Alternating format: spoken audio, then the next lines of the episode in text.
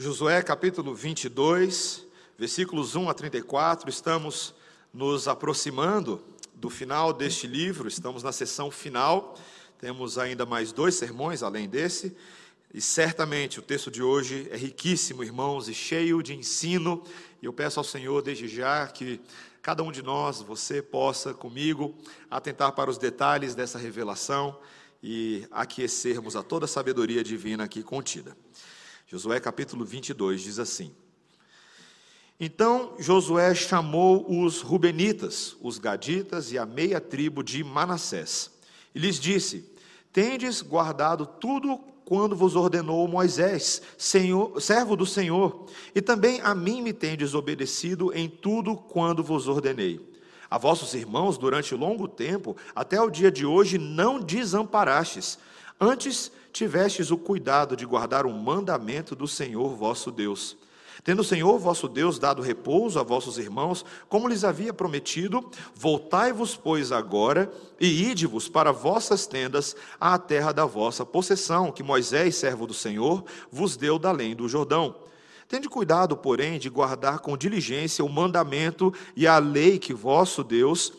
Uh, que Moisés, servo do Senhor, vos ordenou: que ameis o Senhor vosso Deus, andeis em todos os seus caminhos, guardeis os seus mandamentos e vos achegueis a ele, e o sirvais de todo o vosso coração e de toda a vossa alma.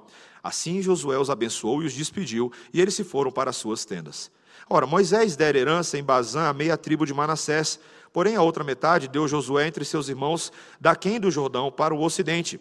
E Josué, ao despedi-los para suas tendas, os abençoou e lhes disse: Voltai às vossas tendas com grandes riquezas, com muitíssimo gado, prata, ouro, bronze, ferro e muitíssima roupa. Reparti com os vossos irmãos o despojo dos vossos inimigos. Assim os filhos de Ruben, os filhos de Gade e a meia tribo de Manassés voltaram e se retiraram dos filhos de Israel em Siló, que está na terra de Canaã, para se irem à terra de Gileade, a terra da sua possessão, de que foram feitos possuidores, segundo o mandato do Senhor, por intermédio de Moisés. Vindo eles para os limites pegados ao Jordão, na terra de Canaã, ali os filhos de Ruben, os filhos de Gade e a meia tribo de Manassés edificaram um altar junto ao Jordão, altar grande e vistoso.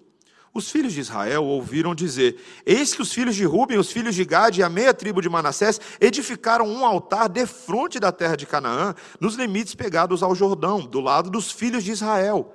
Ouvindo isso, os filhos de Israel, ajuntou-se toda a congregação dos filhos de Israel em Siló para saírem à peleja contra eles. E aos filhos de Ruben, aos filhos de Gade e à meia tribo de Manassés, enviaram os filhos de Israel para a terra de Gileade, Finéias, filho de Eleazar, o sacerdote, e dez príncipes com ele, de cada casa paterna um príncipe de todas as tribos de Israel. E cada um era cabeça da casa de seus pais, entre os grupos de milhares de Israel. Indo eles aos filhos de Ruben, aos filhos de Gade e à meia tribo de Manassés, à terra de Gileade, falaram-lhes, dizendo: Assim diz toda a congregação do Senhor: Que infidelidade é esta que cometestes contra o Deus de Israel, deixando hoje de seguir o Senhor, edificando-vos um altar para vos rebelardes contra o Senhor? Acaso não nos bastou a iniquidade de Peor, que até hoje não estamos ainda purificados, posto que houve praga na congregação do Senhor, para que hoje abandoneis o Senhor? Se hoje vos rebelais contra o Senhor, amanhã se irá contra toda a congregação de Israel. Se a terra de vossa herança é imunda, passai-vos para a terra da possessão do Senhor, onde habita o tabernáculo do Senhor, e tomai possessão entre nós. Não vos rebeleis, porém, contra o Senhor, nem vos rebeleis contra nós, edificando-vos o altar afora o altar do Senhor, nosso Deus. Não cometeu Acã, filho de Zera, infidelidade no tocante às coisas condenadas? E não veio, não veio ira sobre toda a congregação de Israel? Pois aquele homem não morreu sozinho na sua iniquidade. Então responderam os filhos de Ruben, os filhos de Gade e a meia tribo de Manassés, e disseram aos cabeças dos grupos de milhares de Israel: O poderoso, o Deus, o Senhor, o poderoso, o Deus, o Senhor, ele o sabe, e Israel mesmo o saberá. Se foi em rebedia ou por infidelidade contra o Senhor, hoje não nos preserveis.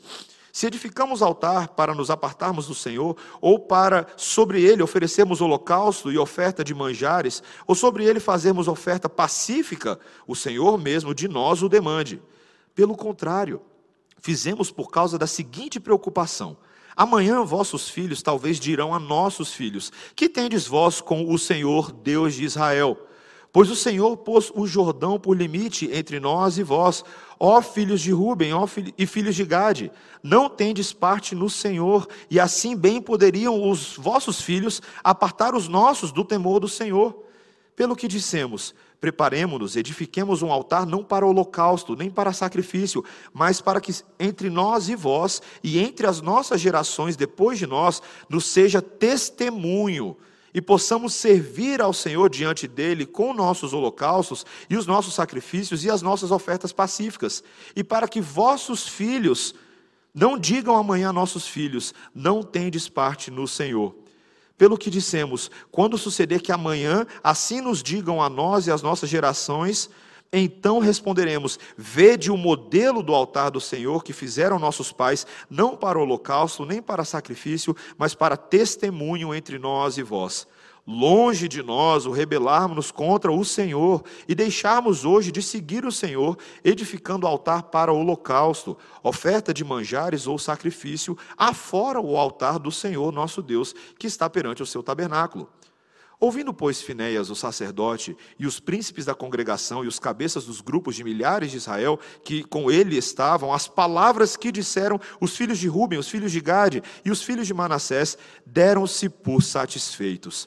E disse Finéias, filho de Eleazar, o sacerdote, aos filhos de Ruben, aos filhos de Gade e aos filhos de Manassés: Hoje sabemos que o Senhor está no meio de nós, porquanto não cometestes infidelidade contra o Senhor Agora livra, livrastes os filhos de Israel da mão do Senhor. Finéias, filho do sacerdote Eleazar, e os príncipes, deixando os filhos de Ruben e os filhos de Gade, voltaram da terra de Gileade para a terra de Canaã, aos filhos de Israel, e deram-lhes conta de tudo. Com essa resposta, deram-se por satisfeitos os filhos de Israel, os quais bendisseram a Deus e não falaram mais de subir e pelejar contra eles, para destruírem a terra que habitavam os filhos de Ruben e os filhos de Gade. Os filhos de Ruben e os filhos de Gade chamaram o altar de testemunho, porque disseram: é um testemunho entre nós de que o Senhor é Deus. Amém? Vamos orar neste momento. Senhor, nós te louvamos pela santa revelação de Cristo Jesus a partir do livro de Josué. Que texto precioso, Senhor. Quantos detalhes misteriosos e detalhes interessantes estão aqui para que hoje nós possamos aplicar todo o escopo da revelação divina mais uma vez aos nossos corações por intermédio deste texto inspirado. Dá-nos graças, Senhor, dá-nos ouvidos abertos, corações dispostos a aprender e que o teu espírito prevaleça no nosso meio em nome de Jesus. Amém. Irmãos, apesar de eu ser pastor, eu tenho uma vida normal. Tem gente que não lembra disso, mas eu gosto de coisas que as pessoas normais gostam. E uma delas é basquete. Eu gosto muito de basquete. Vez por outra eu falo para as pessoas que eu gosto de basquete. Recentemente, a Liga de Basquete Norte-Americana, a NBA, teve os seus jogos finais. O Cleveland Cavaliers, da Conferência Leste, jogou contra o Golden State Warriors, da Conferência Oeste. Se você não tem noção do que eu estou falando, vai seguindo aí que a ilustração vai ficar boa. Eles jogaram jogos ali muito emocionantes. Ah, as pessoas, mesmo os brasileiros, estão se engajando cada vez mais com esportes norte-americanos, como basquete, futebol americano. Ah, mas é interessante perceber o que começa a acontecer com times lá do outro lado do mundo. Rivalidades entre nós vão surgindo. Tem gente lá da CMA que gosta de basquete também, mas esse ano a gente descobriu que não dá para a gente assistir jogos juntos, porque alguns torcem para o Golden State, outros torcem para o Cleveland Cavaliers. E quando junta a, a bagunça, a, a, piada, às vezes vai um pouco além, o pessoal fica chateado e a gente tem que saber se controlar, como acontece com rivalidade de futebol. Hoje, muitos de vocês vão assistir o Brasil jogando e as rivalidades esportivas vão indo por aí e elas também vão caracterizando, infelizmente, infelizmente, muitas vezes os relacionamentos entre as pessoas. Eu lembro que quando eu morava lá nos Estados Unidos, é, uma vez um pastor da igreja onde eu era um seminarista, ele falou assim: olha, quando você for pregar na igreja, não faz ilustração usando os times de futebol americano. Eu perguntei por quê? Porque, rapaz, se você fizer a ilustração lá dos, dos times lá do Mississippi, você vai perder a sua audiência. Se você falar que gosta mais de um do que de outro, acabou, ninguém mais ouve seu sermão até o final. Eu fiquei preocupado com aquilo. Eu fiquei preocupado, queridos, não por causa da rivalidade do futebol ou da, da rivalidade do basquete, mas porque essas coisas são símbolos de que nem sempre as coisas estão bem entre nós, de que existem muitas rivalidades no meio do povo de Deus, que muitas vezes mancham a nossa dinâmica de serviço, a nossa dinâmica de adoração e a nossa dinâmica especialmente de comunhão. E esse texto que nós estamos lendo aqui hoje, ele visa nos instruir sobre como lidar com potenciais rivalidades no meio do povo de Deus. Como nós batalharmos e lutarmos juntos pela unidade de fé que nos une e não permitirmos que coisas acessórias, ou até mesmo coisas que podem parecer centrais, prejudiquem a verdadeira mente unida em Cristo a mente unida no Evangelho. Essa mensagem de hoje é altamente prática, meus irmãos. Ela tem um valor tremendo para todos nós e para mim também. E eu gostaria de, ah, por meio desse texto, irmãos, trazer essa, essa teologia da repactuação, a teologia dos marcos de união entre nós. E tem três coisas que nós vamos aprender nesse texto hoje. A primeira coisa que nós vamos aprender, logo aqui a partir do versículo 1, é que Deus requer o serviço e a adoração a despeito das circunstâncias. Deus requer o serviço e a adoração a despeito das circunstâncias. Veja comigo quando a gente chega no versículo 1, dá uma olhada. Então Josué chamou os Rubenitas, os Gaditas e a meia tribo de Manassés. A primeira coisa que acontece nesse texto aqui, meus irmãos, é uma convocação das tribos restantes, das tribos que ainda não haviam recebido herança ali na terra. Mas em contraste com as outras tribos, ah, que eu e você nos lembramos muito bem, que já haviam demonstrado uma certa dificuldade de tomar posse da terra. Alguns estavam sendo morosos, difíceis para expulsar o restante dos inimigos e, enfim, tomar posse daquela terra prometida.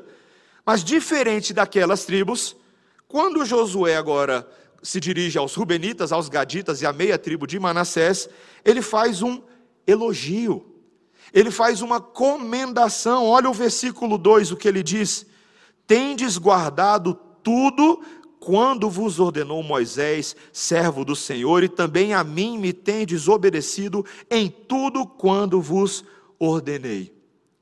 Talvez isso não chame muito atenção para você, mas se você lembrar exatamente quem são essas tribos, nós precisamos lembrar que no passado, esses irmãos aqui haviam sido considerados suspeitos e estranhos pelo restante dos israelitas. Por quê? Porque eles já haviam recebido, já haviam clamado pela parte da herança deles lá no passado, ainda com Moisés. E eles receberam um adiantamento da promessa. E o povo não gostou muito disso, não. O povo estranhou. E esses rubenitas, esses gaditas, esses da tribo de Manassés, além dos nomes engraçados, eles passaram a ser vistos de forma engraçada, de forma estranha. Esses aí são aqueles que querem tirar vantagem, mesmo que não fosse exatamente essa a motivação deles. Mas veja que interessante, meus irmãos.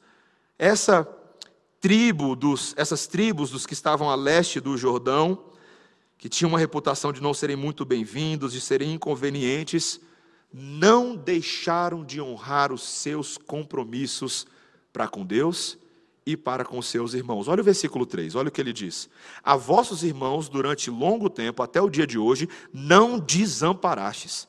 Antes tivestes o cuidado de guardar o mandamento do Senhor vosso Deus. Esses irmãos haviam feito uma promessa a Deus ainda lá em Moisés de que, mesmo tendo recebido o adiantamento da porção da herança, eles serviriam os seus irmãos e os ajudariam a conquistar a terra prometida em Canaã. E foi exatamente isso que eles fizeram. Diligentemente, pacientemente, eles cumpriram com os seus deveres. E Josué os elogiou justamente por isso, e a partir de agora ele os dispensa para que possam retornar para a sua terra, a terra do outro lado do Jordão, a leste do Jordão, e ali estabeleçam morada junto com os, os seus irmãos e usufruam dos despojos da guerra que eles haviam recebido. Meus irmãos, essas tribos são um exemplo de uma máxima no reino de Deus, que é muito importante para mim e para você nessa manhã. Prometeu, cumpriu. Prometeu, cumpriu. Veja que elas não ficam de desculpas. Eles não falaram, ah, os nossos irmãos não aceitam a gente, então a gente não vai ajudar eles. Eles não falaram, ah, a gente mora longe demais, lá do outro lado do Jordão. Eles não falaram, ah, não passa ônibus aqui na parada da tribo de Judá, só lá embaixo em Naftali e Sacar. Eles não falaram nada disso. Eles entendiam que cumprir promessas e responsabilidades é vital no reino de Deus. Como já dizia, meus irmãos, o grande teólogo reformado, capitão Nascimento do BOP. Missão dada é missão cumprida. Você lembra, né? Os caveiras, né? Missão dada é missão cumprida. Meus irmãos, o nosso compromisso é para com o Senhor. E se, portanto, é para com o Senhor, também é para com a igreja do Senhor.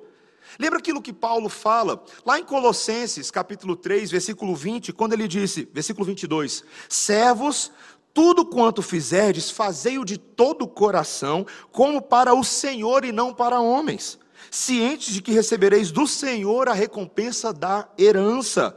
A Cristo o Senhor é que estais servindo. Meus irmãos, nós precisamos ter muito cuidado em cumprir tudo aquilo que o Senhor tem nos confiado. Temos que ter cuidado com a tentação que acontece tantas vezes em nós de sair cedo e deixar desfeito o trabalho que Deus tem colocado na tua mão. E de vez em quando isso acontece, meus irmãos. Nós precisamos tomar cuidado com isso. O nosso testemunho o nosso compromisso com o Evangelho se revelará por meio dos compromissos menores de responsabilidade em Cristo e no corpo de Cristo para com os nossos irmãos.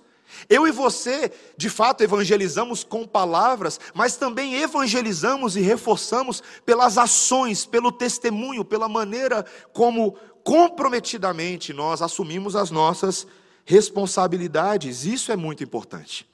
Mas Josué, com tudo isso, ele também dá um alerta.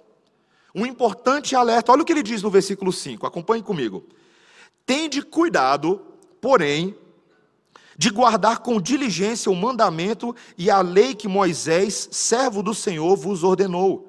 Que ameis o Senhor vosso Deus, andeis em todos os seus caminhos, guardeis os seus mandamentos e vos achegueis a Ele e o sirvais de todo o vosso coração e de toda a vossa alma.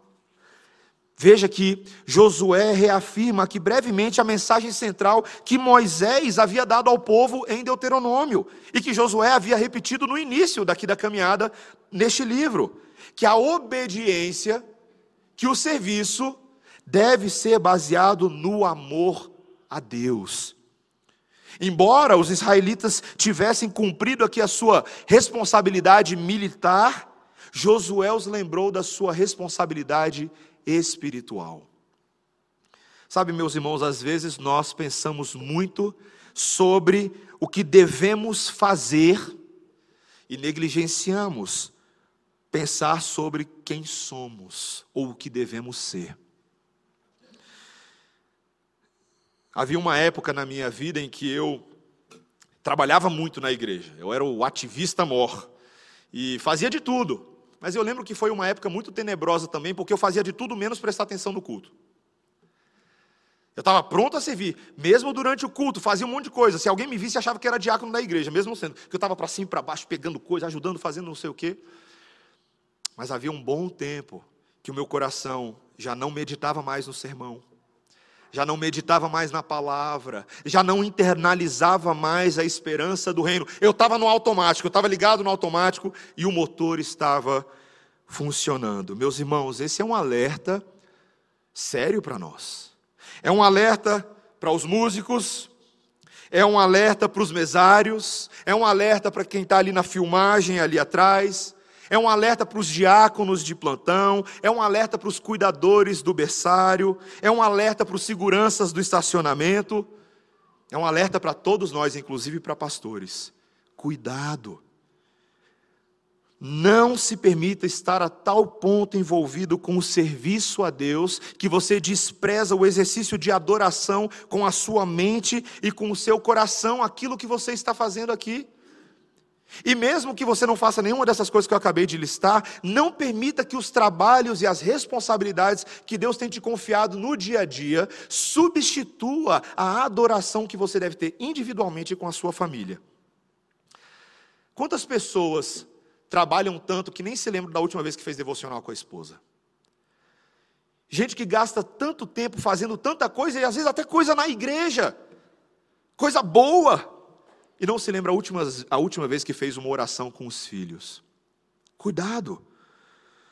Muitas vezes, meus irmãos, nós somos muito mais Marta do que Maria, não é verdade? Ou espíritozinho de Marta no nosso meio, que acha que Deus irá nos aceitar pelo muito serviço. Queridos, não há tanto serviço assim que você acha que você pode fazer para ser aceito por Deus. Deus nos aceita com corações quebrantados na Sua presença. E Ele sempre requer, sim, serviço, mas também adoração a despeito de todas as circunstâncias da sua vida, porque você foi criado para isso. Eu e você fomos criados para isso, para adorar a Deus sobre todas as coisas e amar o nosso próximo como a nós mesmos. Amém? Essa é a primeira coisa que nós tínhamos para ver. Então veja agora também, em segundo lugar, meus irmãos, a, a sabedoria, depois da gente ver esse serviço e adoração requeridos por Deus, veja agora, em segundo lugar, a sabedoria essencial para se lidar com circunstâncias difíceis no meio do povo. Sabedoria para circunstâncias difíceis. Tão logo Deus dá esse comando às tribos, né? Parece que ia ficar tudo bem. Eles fazem alguma coisa aqui muito esquisita. Olha o versículo 10. Vindo eles para os limites pegados ao Jordão, na terra de Canaã, ali os filhos de Ruben, os filhos de Gade e a meia tribo de Manassés edificaram um altar junto ao Jordão, altar grande e vistoso. Essa essa palavra aqui, grande, a palavra vistosa, ela é muito semelhante ao que aparece o hebraico, que é exatamente o hebraico que aparece lá em Êxodo 3,3, quando há uma descrição ali da sarça ardente com a qual Moisés se deparou, uma sarça ardente que era como uma grande maravilha. É assim que foi traduzido lá em Êxodo 3:3. É a mesma expressão no hebraico. Aparentemente, essas tribos construíram aqui um altar na margem ocidental do Jordão, que não ficava do lado deles, ficava do lado do outro povo do lado que pertencia ao povo de Israel, ali, as tribos do oeste. Mas foi um, um altar notável o suficiente para ser visto de ambos os lados. E rapidamente, os versículos seguintes nos mostram que a notícia se espalhou e o povo ficou cheio de ira. O povo não gostou, não. E num primeiro momento, o texto é bem escrito, ele, ele guarda para a gente os motivos, a gente não sabe exatamente o que, se está, o que está se passando no coração e na mente desses israelitas, para eles ficarem com tanta angústia, com tanta raiva. Talvez alguns deles pensaram, por que, que eles não construíram lá do lado de lá deles? Por que, que tinha que construir aqui do nosso lado? Talvez alguns pensaram, que altar é esse? Será que é um altar a um Deus estranho? Será que é um altar de rebeldia? Será que esses homens estão começando a sua própria religião?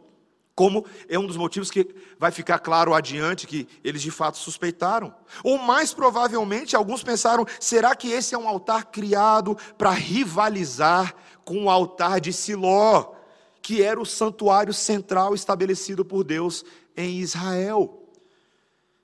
Sabe, meus irmãos, às vezes nós temos a impressão, não verbalizada, e aqui vai, hein? Não verbalizada, de que os crentes têm mais coisas que os separam do que o que os unem. É ou não é verdade?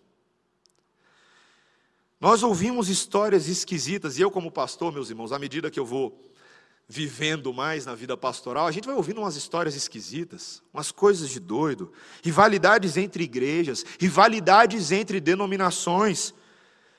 Competição para saber quem tem mais membro, quem tem mais congregação, quem tem melhor localização geográfica, qual é o pastor mais badalado, qual é o pregador do momento, quem tem mais recursos tecnológicos, quem tem a melhor equipe de música, e por aí vai. Nós temos que ter muito cuidado, meus irmãos, porque esse tipo de coisa tem o hábito de se infiltrar no nosso coração invisivelmente e determinar e pautar o relacionamento nosso com outros crentes, com outras igrejas, com outras denominações. Nós temos que ter cuidado, meus irmãos, e sondarmos os nossos corações para não nos dividirmos por besteiras, que muitas vezes são periféricas ao exercício da fé cristã. Veja, eu não estou falando das questões centrais, importantes, principais que caracterizam o Evangelho. Eu estou falando dos adendos, dos apêndices. Nós devemos, pelo contrário, não invejar ou cobiçar a obra de Deus na vida de outros, mas nos alegrar inclusive pelas diferentes maneiras com que Deus tem alcançado pessoas com seu evangelho em diferentes lugares. Em vez de reduzirmos as boas novas do evangelho ao nosso egoísmo competitivo, esse mecanismo falho do nosso coração. Lembre-se que quando Paulo, lá em 1 Coríntios capítulo 12, ele fala sobre o exercício dos dons espirituais na igreja, qual que é a recomendação que ele faz lá? Ele diz: se todo o corpo fosse olho, onde estaria o ouvido? Se todo fosse ouvido, onde estaria o olfato? Mas Deus dispôs os membros, colocando cada um deles no corpo, como lhe aprouve. Se todos, porém, fossem um só membro, onde estaria o corpo? O certo é que há muitos membros, mas um só corpo. Vocês acham que o Senhor Jesus Cristo só vai converter pessoas na, igre... na cidade de Brasília pela igreja presbiteriana Redenção? Talvez você ache, você diga que não. Mas lá dentro, talvez você pense assim: é, né? Aqui a gente tenta fazer um negócio direito. E você comece a ter um olhar diferenciado, preconceituoso, para com a obra que o Senhor amplamente tem feito nesse mundo e ele não está condicionado a mim e a você para fazer. Ele não está. Deus age a torto e à direita, levantando quem ele quiser, em lugares que eu e você não chegaremos, em espaços, comunidades, classes sociais que muitas vezes nós não temos penetração. O que nós devemos fazer é interceder em favor e nos juntar àqueles que estão servindo ao Senhor com fidelidade e não olhá-los com preconceito, não olhá-los de forma diferenciada. Mas a pergunta é, a pergunta é, será que era exatamente isso que estava acontecendo aqui? Será que as tribos do leste estavam tentando competir com as tribos da Conferência Oeste para ver quem leva o troféu do torneio divino? Será que era isso que estava acontecendo? Tinha que tirar a dúvida. Esse mal entendido aqui fez então com que as tribos de Israel estabelecessem uma delegação, uma delegação para confrontar as tribos orientais. E quem foi designado como chefe dessa comitiva, aqui no versículo 13, foi Finéias, o filho de Eleazar, o sacerdote, junto com outros dez dos principais príncipes de cada casa paterna. E talvez você pense assim: quem é Finéias, né? Talvez você não saiba, mas para um israelita ouvir o nome Finéias, você já começava a tremer nas bases. Tem uma história que aconteceu no povo de Israel, lá em Números capítulo 25, na qual esse Finéias aqui ficou muito famoso. Esse filho de Eleazar, o sacerdote. Naquela ocasião, o povo de Israel começou a se prostituir com as moabitas em Baal Peor, que ele cita aqui nesse texto que nós estamos lendo. E logo que eles começaram a se prostituir, rapidamente também passaram a sacrificar aos deuses pagãos daqueles moabitas. O texto nos conta lá em Números 25 que a ira do Senhor se acendeu sobremodo contra o seu povo. E ele ordenou, meus irmãos, algo impensável e inacreditável que Moisés pegasse todos os cabeças do povo, enforcasse todo mundo e todos os cúmplices, que matassem todas as pessoas que flertaram com a possibilidade de adorar outros deuses que não o Deus de Israel. Meus irmãos, foi uma matança. Foi uma matança A maldição divina havia sido derramada sobre Israel até que, numa determinada ocasião lá em que uma mulher midianita havia sido trazida na presença de todos e causou grande entristecimento, esse Finéias sai do meio do povo, pega uma lança, encontra a primeira tenda israelita, que ele sabe que tem um homem israelita lá, tendo relações sexuais com a Moabita. Ele entra na tenda, pega a lança e atravessa o casal no ato pelo ventre. Pensa. Ele faz aquilo, ele sai da tenda, e quando ele sai da tenda, Deus o elogia. Deus o elogia porque ele zelou pela santidade de Deus, e naquele momento a maldição divina foi suspensa. Morreram ao todo apenas 24 mil israelitas. 24 mil. E aí? Você acha que as tribos de Israel agora iam ficar com medo quando ouvissem o nome Finéias? Meus irmãos, esse aqui é o Rottweiler de Israel. Esse é o cão brabo de Israel. E ele não estava aqui para brincadeira. Israel, Finéias era um representante de Deus que levava as coisas muito a sério. E o que ele faz aqui? Ele passa a fazer uma abordagem que nos ensina muito, meus irmãos, que eu vou resumir para a gente. A primeira coisa que ele faz, ele pega essa suspeita e ele passa a fazer uma investigação. Veja comigo o versículo 16. Assim diz toda a congregação do Senhor, ali conduzida por Finéias. Que infidelidade é esta? Que cometestes contra o Deus de Israel, deixando hoje de seguir o Senhor, edificando-vos um altar para vos rebelardes contra o Senhor. Ele tem uma suspeita, uma suspeita de que aquele altar que não estava ali muito programado era um altar de rebeldia. Então ele passa a indagá-los, a investigar a situação. Mas veja que, em segundo lugar, ele passa aos atos suasórios. Que ele começa a mostrar um zelo pela santidade de Deus, mas para conclamar que aqueles outros israelitas ouvissem a voz de Deus. Versículo 19, veja comigo. Se a terra da vossa herança é imunda, passai-vos para a terra da possessão do Senhor, onde habita o tabernáculo do Senhor, e tomai possessão entre nós. Mas não vos rebeleis, porém, contra o Senhor, nem vos rebeleis contra nós, edificando-vos altar afora o altar do Senhor nosso Deus. Está vendo? Ele passa a tentar persuadi-los, a se envolver com eles, a entender o problema. Terceira coisa que ele faz, ele lembra agora das penalidades anteriores do que Deus fez no meio do povo quando outros atentaram contra a santidade de Deus. Versículo 20. Não cometeu Acã, filho de Zera, infidelidade no tocante às coisas condenadas? E não veio ira sobre toda a congregação de Israel, pois aquele homem não morreu sozinho na sua iniquidade. Ele lembrou de Acã, lá do, do início do livro de Josué. Daquele homem que decidiu passar a mão, escondeu debaixo da sua tenda coisas que eram para ter sido destruídas. E Deus não somente apedrejou ele, mas todos os seus familiares lembretes da penalidade divina.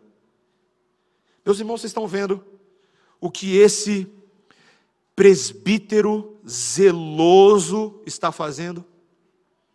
Ele está dando início aqui a um processo de disciplina eclesiástica. Finéias preza pela santidade de Deus, ele preza pela unidade da igreja. Meus irmãos, disciplina eclesiástica é sempre difícil. De novo, disciplina é sempre difícil. Muitas vezes o quadro não está completo. Então envolve levantar evidências, envolve confrontação, envolve tratar de tópicos complicados e eventualmente até vergonhosos. E em tudo, uma boa dose de sabedoria e discernimento para julgar tudo equilibradamente à luz da palavra de Deus. Meus irmãos, nós estamos fazendo eleição de oficiais hoje. E sabe quais são os oficiais que eu espero que sejam eleitos? De verdade? Oficiais assim. Pastores, presbíteros, diáconos, zelosos pela saúde espiritual do rebanho pela proteção do aprisco, homens dotados de bom julgamento, de bom jogo de cintura. Mas note também nisso tudo, a misericórdia. Note que esse Finéias estava preparado para negociar, em vez de lutar se uma batalha não fosse necessária. Porque o povo já estava com a mão na arma, o povo queria ir para a briga. Mas Finéias equilibra, media. Finéias age da maneira mais sábia possível, meus irmãos, porque assumir o pior sobre as intenções dos outros, de cara, no automático, pode nos trazer problemas. Israel evitou aqui uma ameaça de guerra civil, fazendo o quê? Perguntando antes de atacar. Quando eu e você formos admoestar alguém, e de vez em quando isso vai acontecer na nossa vida, não é? Eu e você vamos ter que fazer isso com irmãos, vamos ter que fazer isso com familiares. Cuidado, para você não reagir antes de ouvir a história toda. Ouça, pergunte, interesse-se pelo assunto. Busque tratar com amor aquele que é considerado filho de Deus e seu irmão na fé. E mesmo que não seja filho de Deus, mesmo que seja um inimigo, use do mesmo método de mediação. Ouça, confira antes. Finéias fez isso e o nosso Deus faz isso conosco constantemente, por meio daqueles homens que Deus coloca na nossa vida, aquelas mulheres, aqueles irmãos mais sábios que estão ali para nos ajudar. Devemos ter essa prática, meus irmãos, de uma sabedoria para lidar com circunstâncias difíceis. Essa era a segunda coisa que a gente tinha para ver. E em último lugar, meus irmãos, a terceira e última coisa. Não somente sabedoria para lidar com situações difíceis, não somente um Deus que requer de nós o serviço e a adoração a despeito de todas as circunstâncias, mas nós devemos agora lutar e dar testemunho da nossa comunhão. Nós devemos estabelecer marcos da nossa união. Os gaditas, os rubenitas e a metade da tribo de Manassés foram confrontados com aquelas perguntas. E nesse momento, meus irmãos, eles recorrem a Deus. Veja o que eles dizem nos versículos 21 a 22. Então responderam os filhos de Ruben, os filhos de Gade e a meia tribo de Manassés, e disseram aos cabeças dos grupos de milhares de Israel: O poderoso, o Deus, o Senhor, o poderoso, o Deus, o Senhor, ele o sabe, e Israel mesmo o saberá. Se foi em rebeldia ou por infidelidade contra o Senhor, hoje não nos preserveis. Se edificamos altar para nos apartarmos do Senhor, ou para sobre ele oferecermos holocausto e oferta de manjares, ou sobre ele fazermos oferta pacífica, o Senhor mesmo de nós o demande. Deus é juiz do coração desses homens. Isso significa, meus irmãos, que eles estavam com a consciência tranquila. Ao falar essas coisas, ao recorrer ao próprio nome de Deus, ao jurar pelo nome de Deus, que é uma espécie de voto solene que eles estão se comprometendo aqui.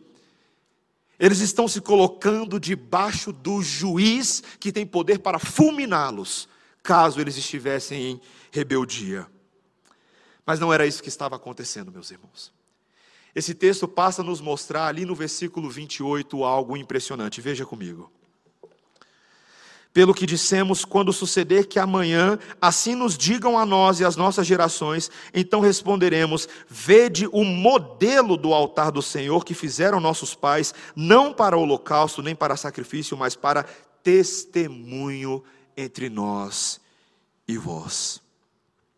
Esse altar que eles construíram era um modelo, a palavra modelo aqui, o hebraico é a palavra cópia. Era uma cópia do altar de Siló. Eles queriam ter uma cópia daquilo que já era grandioso e incomparável, que era o altar de Siló. Não para que eles usurpassem a adoração a Deus, mas para que fosse um testemunho de que as tribos do leste estão unidas às tribos do oeste, apesar do rio que passa no meio. Queridos, que mensagem poderosa. Que mensagem poderosa. Tem um detalhezinho nesse texto que me chama muito a atenção. Veja comigo o versículo 24. Qual que é exatamente a preocupação deles? Eles dizem assim: "Fizemos por causa da seguinte preocupação: Amanhã vossos filhos talvez dirão a nossos filhos: Que tendes vós com o Senhor, Deus de Israel? Pois o Senhor pôs o Jordão por limite entre nós e vós, ó filhos de Ruben e filhos de Gade, não tendes parte no Senhor, e assim bem poderiam os vossos filhos apartar os nossos do temor do Senhor. Está vendo? Está vendo a preocupação? Com as crianças. As nossas crianças não sabem de tudo o que está acontecendo aqui. E elas vão crescer um dia e elas vão achar que só porque a gente mora lá longe e vocês moram aqui, que nós não somos do mesmo povo. Mas nós não podemos permitir que isso aconteça. Nós precisamos ensinar os nossos filhos sobre a unidade que há entre nós, que é de ordem espiritual e não geográfica. Queridos, como isso é importante a necessidade de mostrar para as futuras gerações que, apesar das distâncias, não há conflito entre nós. Muitas vezes, os filhos, não somente crianças, mas as gerações posteriores, precisam de ser lembrados da fé dos seus pais. Eles precisam ser instruídos quanto a esses valores. Nós, do conselho, junto com os superintendentes da escola dominical, temos conversado que nós não podemos demorar muito para ter uma turma de escola dominical de história da igreja. História da igreja. Porque eu e você precisamos entender de onde surgiu esse negócio chamado presbiterianismo. De onde surgiu esse negócio chamado reforma protestante do século XVI? Quem foram os pais da igreja? Quais foram as dinâmicas da igreja? Que heresias nos atacaram? Que coisas nos mantiveram firmes? O que foram os concílios? O que foram os credos? O que foram as confissões?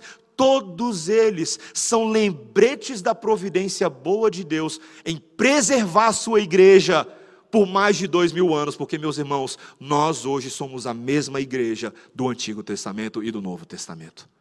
Nós somos a mesma igreja, mantida pela misericórdia do Senhor em meio a tantas turbulências, tantas tempestades, mas Deus tem estabelecido marcos de união nossa com Ele e também marcos de união entre o povo de Deus, de diferentes partes do mundo ao longo de toda essa história. Eu lembro quando eu estudava história da igreja no seminário, eu me perguntava assim, eu lia os livros de história, e eu via alguns dos problemas e eu, e eu lia e eu falava assim: como que a gente sobreviveu a isso? Como que a gente sobreviveu a isso? Como foi possível? Meus irmãos, em vários momentos, nas entrelinhas desses livros, você consegue ler: não foi por nada que nós tenhamos feito, mas tão somente pela misericórdia do Senhor, que levantou homens, os mais improváveis, mulheres, famílias, para zelar e manter os marcos de união do povo de Deus e do povo de Deus com o próprio Deus. Meus irmãos, quando Finéias e os príncipes ouviram essas coisas, eles ficaram aliviados. Eles ficaram aliviados. Eles reconheceram que Deus estava entre eles. Em 1620, os puritanos ingleses estavam fugindo das ilhas britânicas num navio chamado Mayflower, por causa da religião, da perseguição religiosa que se instaurou contra os crentes e contra os puritanos. E eles foram para os Estados Unidos à procura de uma nova terra, de nova liberdade, de novas oportunidades. Chegando lá foi cruel, meus irmãos. Os primeiros anos foram difíceis. O frio era intenso. As condições de trabalhar a terra eles desconheciam mas alguém se ofereceu para ajudá-los logo do início: os índios. Os índios nos Estados Unidos. Os índios pacientemente começaram a ensinar os puritanos como trabalhar a terra, como construir casas mais resistentes, como cortar a madeira direito. E aquilo foi começando a funcionar, foi dando certo. Até que no outono de 1621, a colheita foi tão boa, tão boa, que os puritanos pegaram vários dos frutos da terra, vários dos elementos e convidaram os índios para uma festança. Uma grande festa. Uma festa de celebração a Deus por ter cuidado desses puritanos em trazê-los para a nova terra, mas por providenciar amigos, pessoas que os ajudaram. E ali foi comemorado o primeiro dia de ação de graças comemorado até hoje, tanto nos Estados Unidos como em todo o mundo. Tem até um dia oficial de ação de graças na Constituição brasileira, você sabia disso? A mesma data, quarto sábado, quarta quinta-feira do mês de novembro. marcos de união, marcos do cuidado divino. O Senhor Jesus Cristo morreu por nós. Para que, que ele morreu por nós? Porque o texto que eu e você lemos hoje de Efésios 2, 11 a 22 nos lembra que o sangue derramado dele derrubou a parede de separação que havia entre judeus e gentios. E nós que estávamos afastados por causa dos nossos pecados, fomos trazidos para perto por causa do sangue que é um altar de adoração. Queridos, é maravilhoso que nós possamos estar aqui nessa manhã fazendo o que nós estamos fazendo. Porque eu e você, apesar de alguns sabendo, sabendo que alguns são da Conferência Leste e outros são da Conferência Oeste, mas hoje nós não precisamos jogar um contra o outro, nós podemos jogar no mesmo time. LeBron James e Kevin Durant no mesmo time, se você sabe quem são os jogadores. Nós podemos fazer isso, porque o que nos une de fato é maior do que aquilo que nos separa. O sangue de Jesus tem esse poder, você crê nisso? Ele tem esse poder. Ele tem esse poder de pegar pessoas absolutamente diferentes, de momentos diferentes, de vida, de idades diferentes, de trabalhos diferentes, de criações e origens diferentes, e juntar essas pessoas. Ele junta essas pessoas em casamentos, casamentos de verdade. Ele junta essas pessoas em convivência. Ele junta essas pessoas em toda sorte de pacto e ele diz: lutem por esse pacto, porque eu luto pelo pacto com vocês. Se o nosso Senhor Jesus Cristo luta constantemente pela manutenção do casamento que nós temos com Ele, nós devemos lutar pela nossa união. Nós estamos inseparavelmente unidos, inseparavelmente unidos uns com os outros, e devemos lutar por isso. Devemos crescer em sabedoria, em jogo de cintura, em habilidade, porque nem sempre é fácil, mas é possível porque aquilo que era impossível aos homens foi possível para Deus, a salvação em Cristo Jesus. E os seus benefícios podem ser aproveitados hoje, amém? Que o Senhor nos dê condições de hoje, e nessa assembleia que nós estamos participando, de nos lembrarmos disso, de nos lembrarmos dos marcos de união do nosso Deus no nosso meio. Vamos orar. Senhor Deus, nós te louvamos nessa manhã porque podemos, como um corpo, nesta manhã, lutarmos juntos pela fé cristã, com o amor com que nós devemos nos amar uns aos outros, como nós ouvimos no chamado adoração desta manhã. Esse novo mandamento do Senhor Jesus Cristo, que nós amemos uns aos outros como Ele nos ama e como Ele nos amou. Senhor, que nós não lutemos uns contra os outros que nós, pelo contrário, lutemos juntos pela verdade contra as forças das trevas que tentam nos separar, contra os dominadores deste mundo tenebroso, a saber, as forças do mal, contra o pecado, Senhor. Dá-nos graça para sermos tão diligentes, tão esforçados, para que assim como as tribos de Ruben, as tribos de Gade, a tribo de Manassés lutaram por um altar de unidade, que nós façamos o mesmo no nosso meio. Agrada-te de nós e capacita-nos nessa tão grandiosa tarefa. É o que nós te pedimos, Senhor, em nome de Jesus. Amém.